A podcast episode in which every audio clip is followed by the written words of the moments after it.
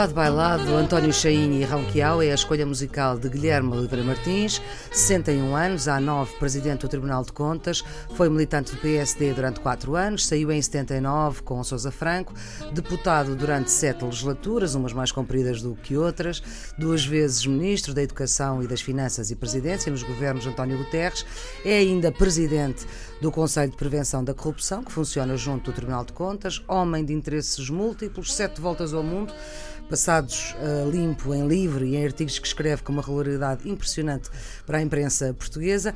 Soutor, muito obrigada por ter vindo. Vamos Eu começar pelo princípio. Este fado bailado, porquê?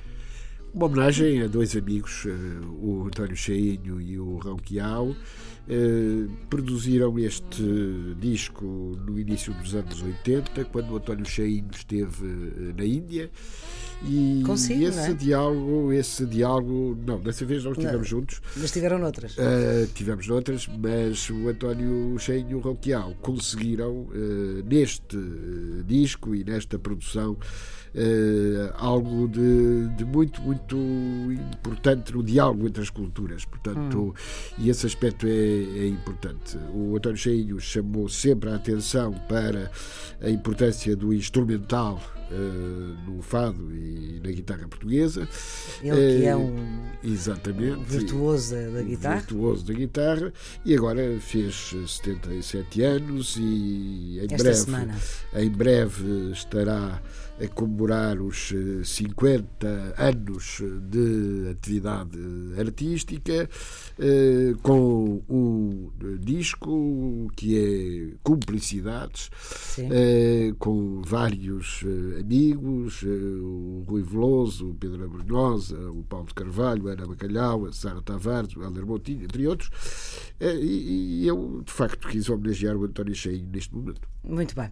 Está então explicada. Doutor Guilherme de Martins, tempo é dinheiro, é o que dizem os ingleses e é um provérbio que também nós por cá utilizamos.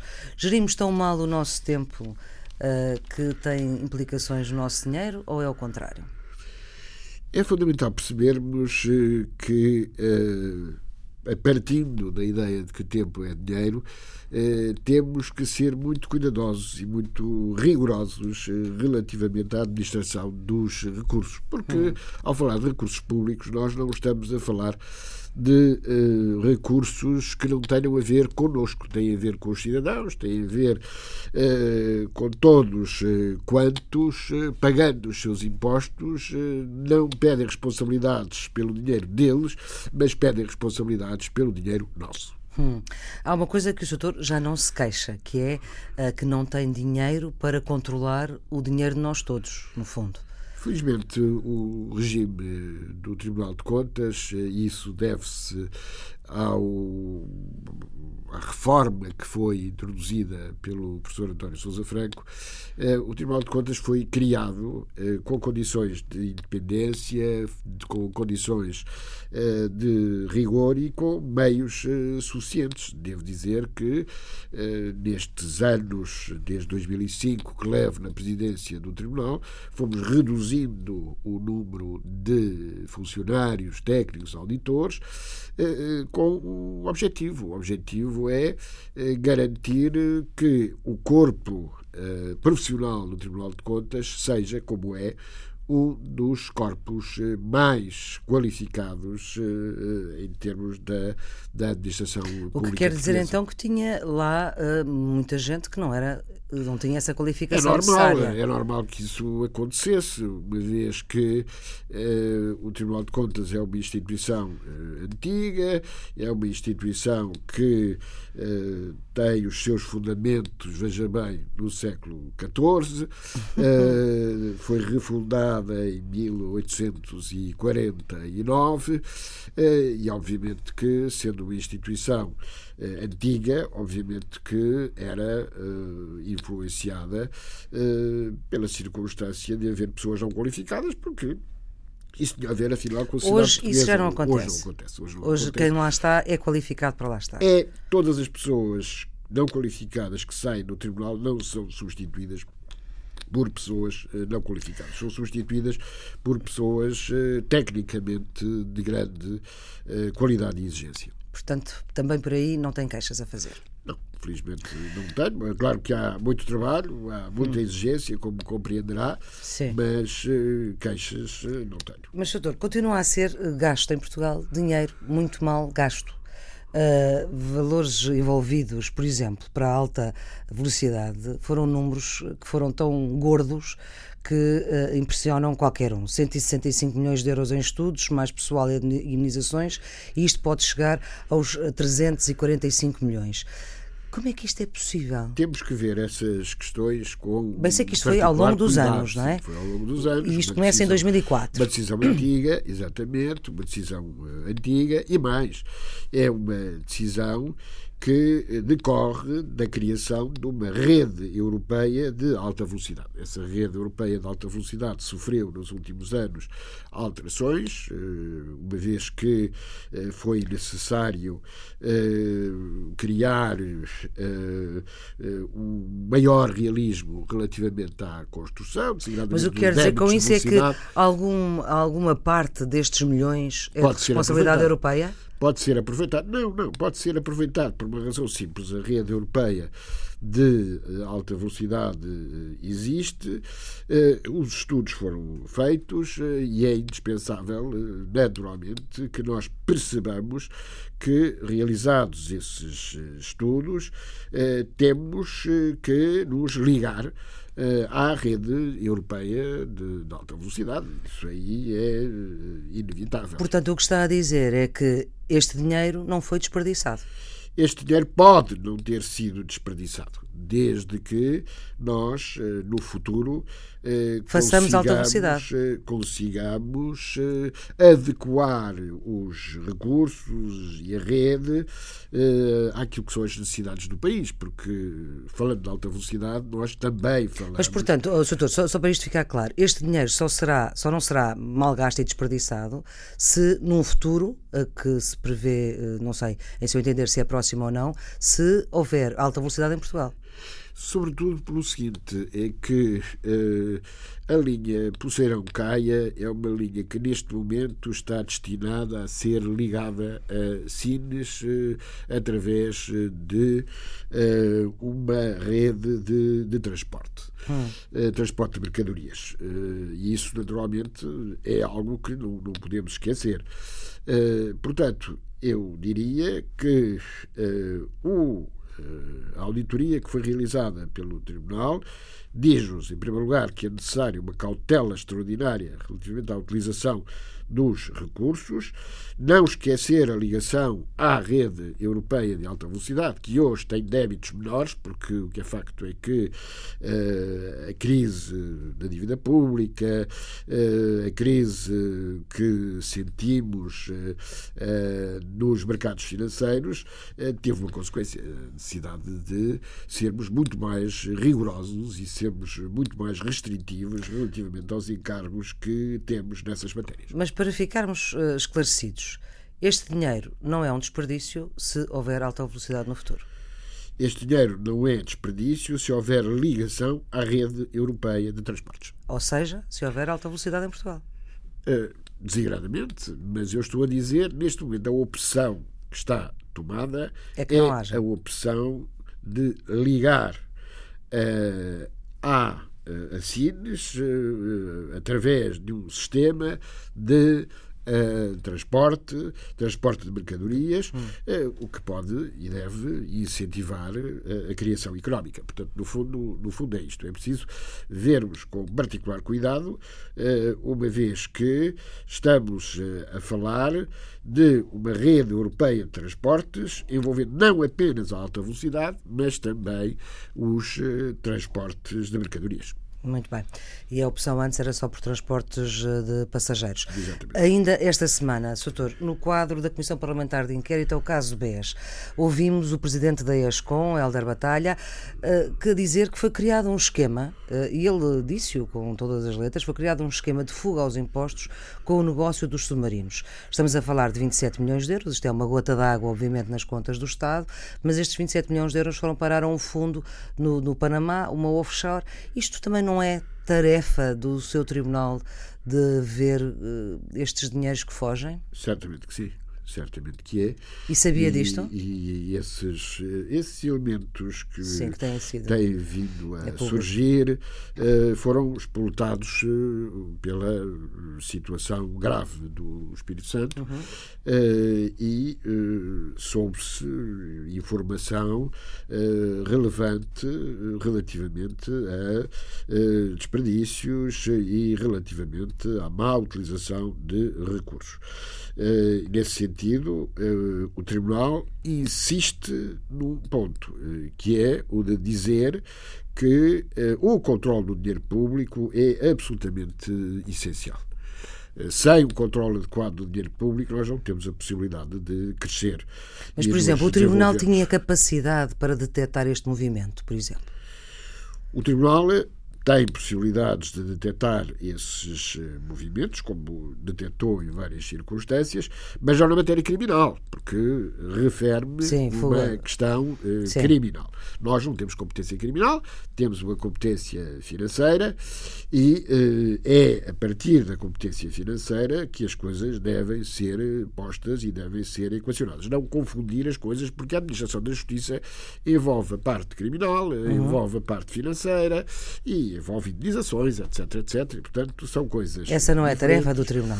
Não, não, por uma razão simples. A Constituição claro. Eh, não comete ao Tribunal eh, essa eh, matéria. Mas, mas quando, desde... vê, quando sabe disto, fica preocupado, imagino. Muito preocupado, mas também satisfeito no sentido em que hoje o Tribunal de Contas, na sua função da auditoria, tem a presença permanente do Ministério Público nas, na segunda secção que é a secção da auditoria.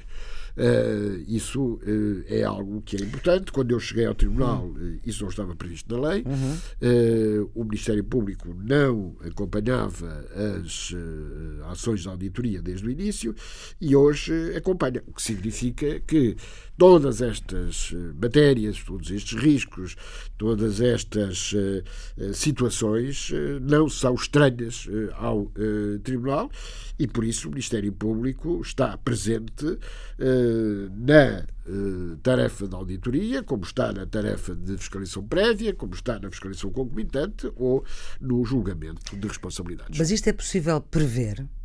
Haver alguma prevenção que evite? É.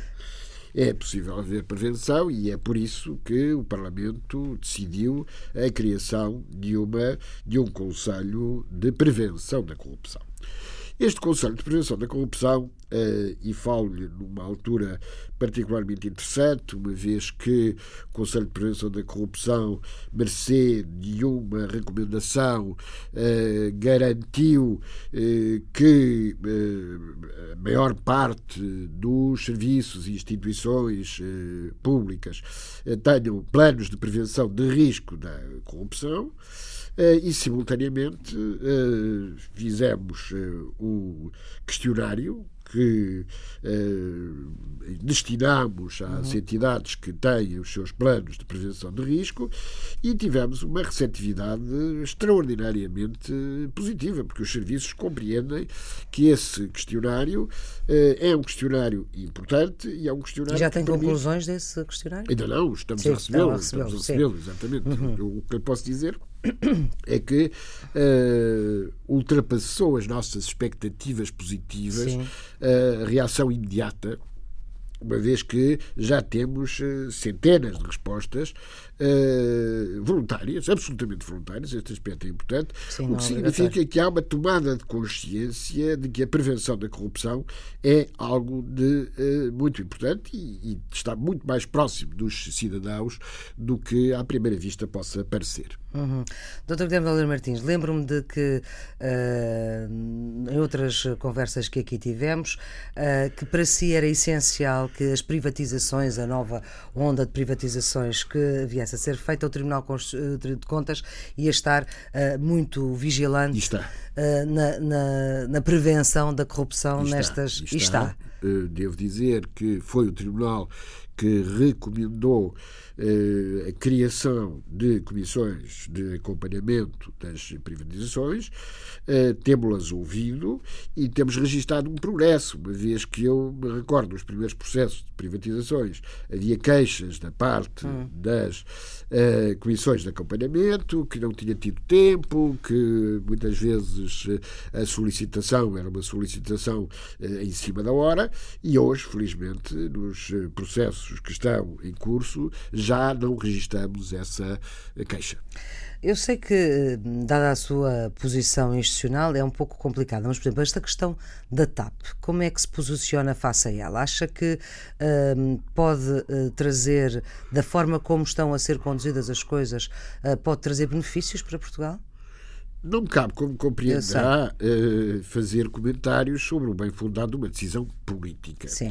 Uh, esta questão é muito importante que às vezes as pessoas não, não compreendem bem, é que o Tribunal de Contas não faz apreciações políticas. O Tribunal hum. de Contas, face às decisões políticas, verifica se elas eh, estão ou não estão Conformes. adequadas uh, à lei, e não só à lei, mas também à, à economia, à boa utilização dos recursos públicos. Quando foi o primeiro processo hum. de uh, privatização da, da TAP, uh, foi o Tribunal de Contas que salientou com especial ênfase a grande preocupação que tinha sobre o que se estava a passar. O Tribunal não escondeu a grande preocupação. Eu recordo que, na altura, o professor Vitor Gaspar era Ministro das Finanças, tivemos conversas e houve uma consonância muito grande eh, relativamente à necessidade de cautelas muito Sim. especiais relativamente a este. Acha, acha que ainda se mantêm essas cautelas muito especiais? Sim, sim. Inequivocamente há cautelas. Acontece que, relativamente a qualquer cautela, cautela nós temos que ser muito exigentes para que a hum. cautela não seja uma boa intenção, porque de boas intenções está o inferno cheio.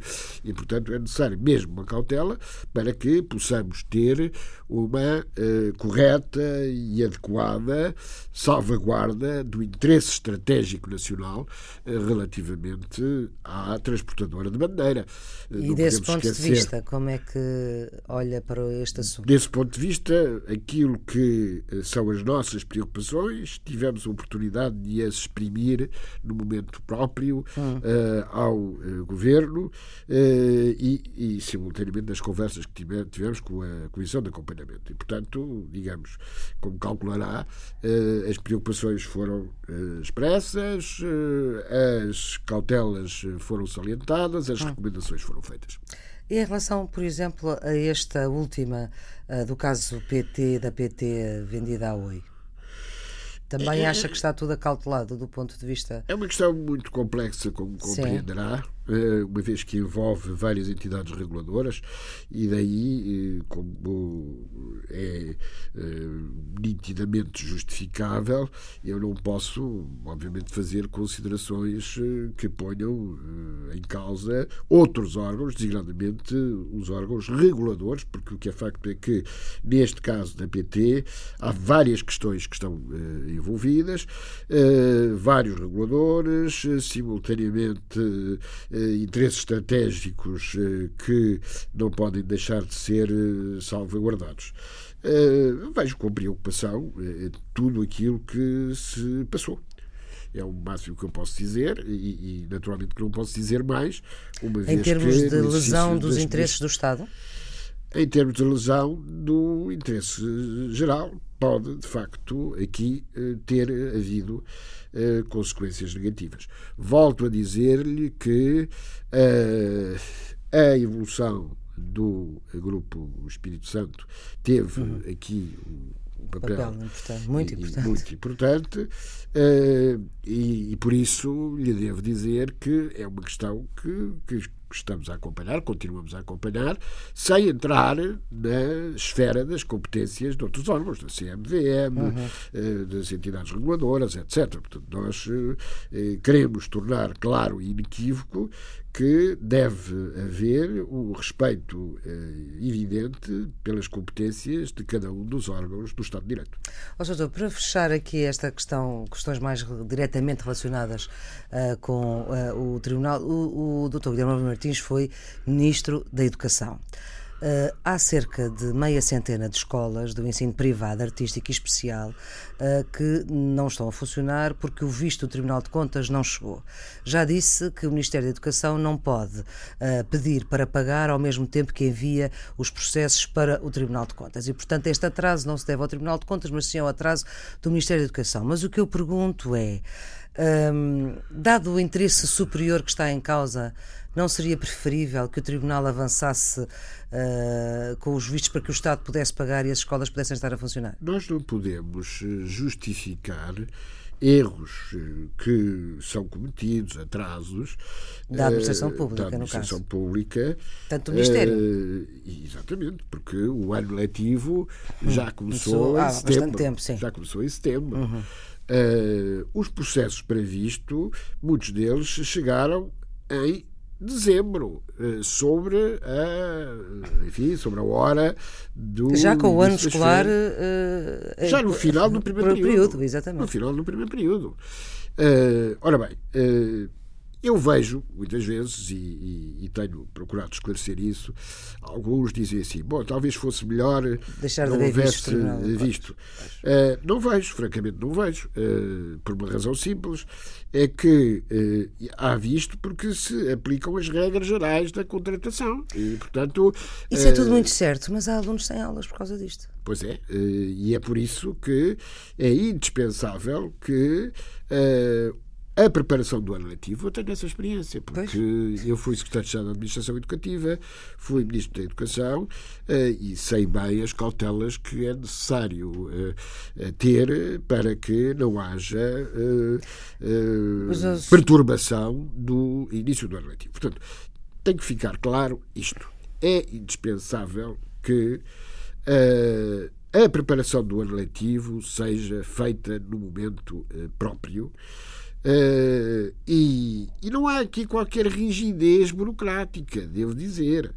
Uh, existe apenas aqui a aplicação de um regime que é um regime geral, que uhum. está estabelecido na lei. Ainda há dias o Parlamento eh, alterou a lei do Tribunal de Contas para ajustar uhum. alguns aspectos ligados à mudança do eh, Código de Processo Civil. Eh, e a verdade é que ninguém suscitou essa questão. E, porquê que não suscitaram essa questão? Por uma razão, é que, de facto, deve ser preparado com tempo tudo o que diz respeito a este tipo de situações. Eu devo Portanto, dizer que uh, há situações dramáticas que eu uh, encontrei, uma vez que como calculará, muitas vezes as pessoas na educação conhecem-me, claro, uh, falam-me, hum. uh, e, e, justamente a questão fundamental era esta: é que realmente é indispensável que o ano letivo seja preparado uh, devidamente para que não haja estes atrasos. É? hum.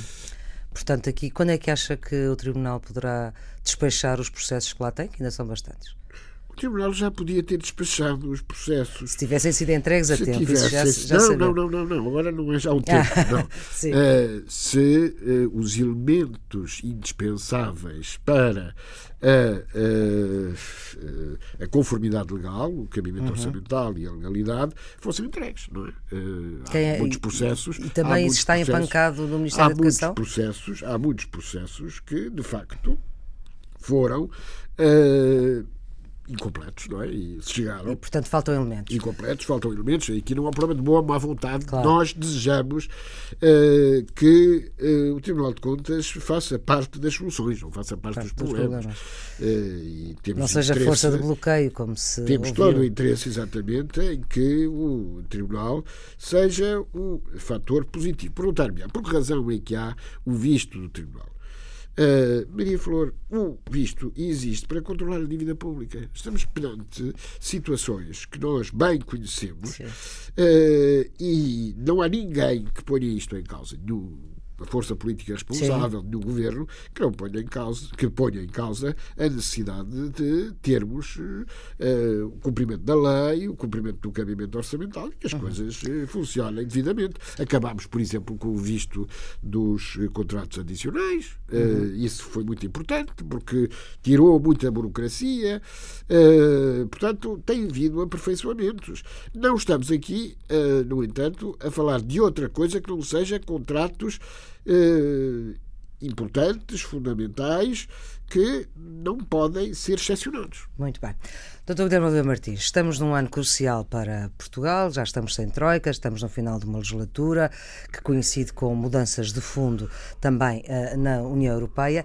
Eu gostava de saber como é que viu esta decisão do Banco Central Europeu uh, da, da, compra da dívida uh, soberana.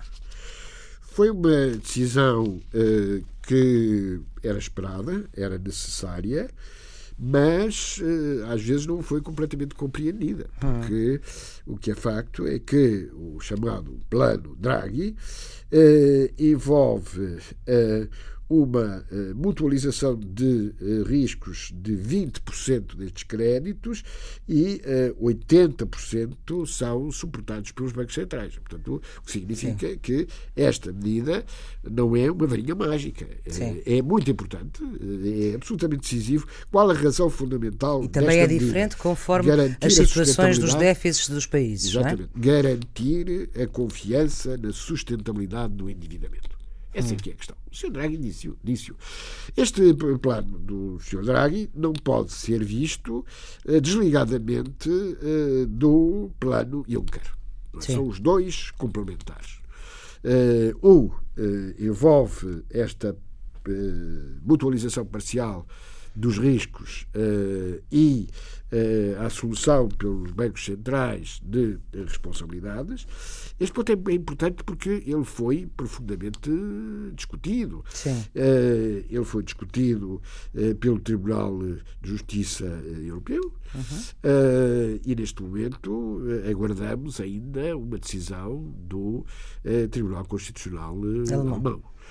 portanto, é, no entanto, importante perceber-se que eh, o plano Draghi e o plano Juncker são extremamente importantes como fatores de confiança na sustentabilidade do endividamento. O que é que isto traz? Que instrumentos é que estes programas, quer o programa uh, Juncker, quer o programa do Sr. Draghi, o que é que isto traz? Instrumentos que nós antes não tínhamos? Cinco coisas. Temos um fundo de estabilização, temos um pacto orçamental, uma união bancária, o BCE é ativo, como estamos a, a, ver, e simultaneamente a complementaridade entre a ação do, do Sr. Draghi e do Sr. Juncker.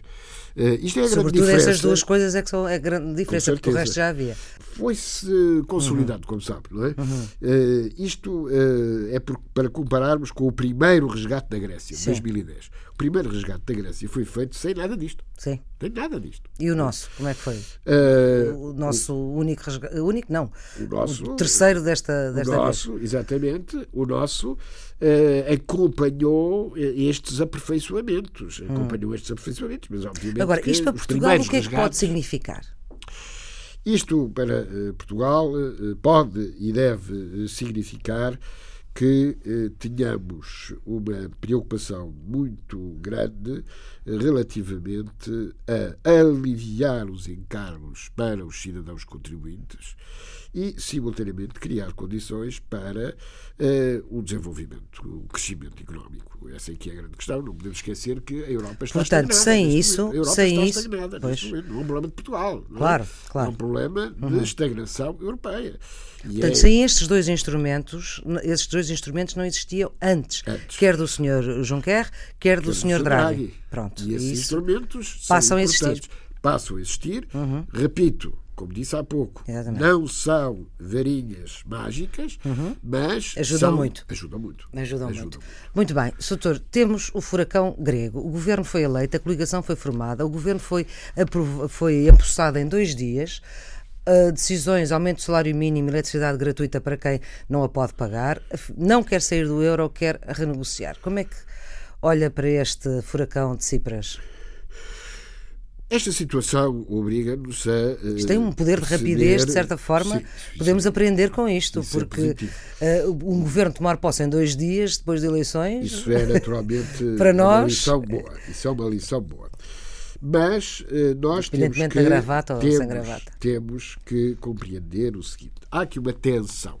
Hum. Uma tensão entre países como a Grécia, sim. que pedem apoios, é? uhum. e esses apoios uh, têm que ser dados uh, em nome de uma solidariedade na União Europeia, porque o que é facto é que uh, estes apoios têm que ser assumidos pelos países que os podem dar.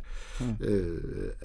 a Alemanha e a Finlândia vão ter que, que encontrar justificações para os seus eleitores, portanto, essa é que é a questão uhum. uh, importante que nós não podemos esquecer, é que uh, há aqui uma tensão, uma tensão entre quem paga e quem recebe.